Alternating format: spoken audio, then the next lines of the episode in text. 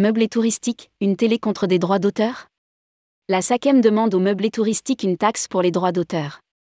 Les meublés touristiques ne sont plus l'Eldorado tant rêvé des propriétaires fonciers.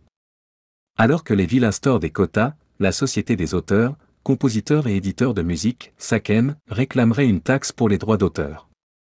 D'après que les vacances ayant adressé une lettre aux députés et sénateurs, la SACEM mène une forte campagne pour leur réclamer les droits en faveur des auteurs-compositeurs et éditeurs de musique aux hébergeurs.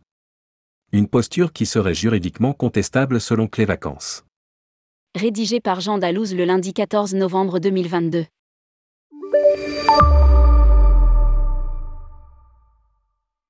Après les quotas pour limiter la propagation des meublés touristiques dans les grandes villes, c'est à la SACEM de voir dans l'activité une source de revenus non négligeable. Clévence vient d'adresser une lettre aux députés et sénateurs français pour dénoncer la politique de la Société des auteurs. D'après la plateforme, la SACEM mènerait avec force une campagne pour réclamer aux hébergeurs de meublés touristiques des droits en faveur des auteurs-compositeurs et éditeurs de musique. Depuis juillet dernier, de nombreux propriétaires de meublés touristiques reçoivent un courriel de la SACEM leur réclamant 198,01 euros hors taxe, au titre de la souscription d'un forfait annuel visant à ce qu'ils s'acquittent des droits d'auteur relatifs pour la simple mise à disposition à leurs clients d'une télévision, d'une radio ou d'un lecteur de CD. Les vacances demandent une intervention des députés et sénateurs. Elle dénonce une interprétation juridique contestable, mais aussi une tarification injuste et inéquitable.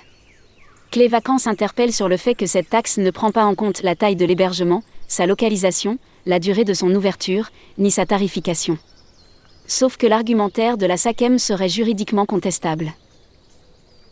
Elle se fonde sur plusieurs jurisprudences et prend pour exemple les hôtels, or le cas des meublés de tourisme est totalement différent. Il est en effet nécessaire de distinguer une diffusion active, et non sollicitée par les occupants de la pièce, et une mise à disposition d'éléments de reproduction ou de diffusion, qui participent aux critères de confort et qualité des hébergements. Estime Clévence.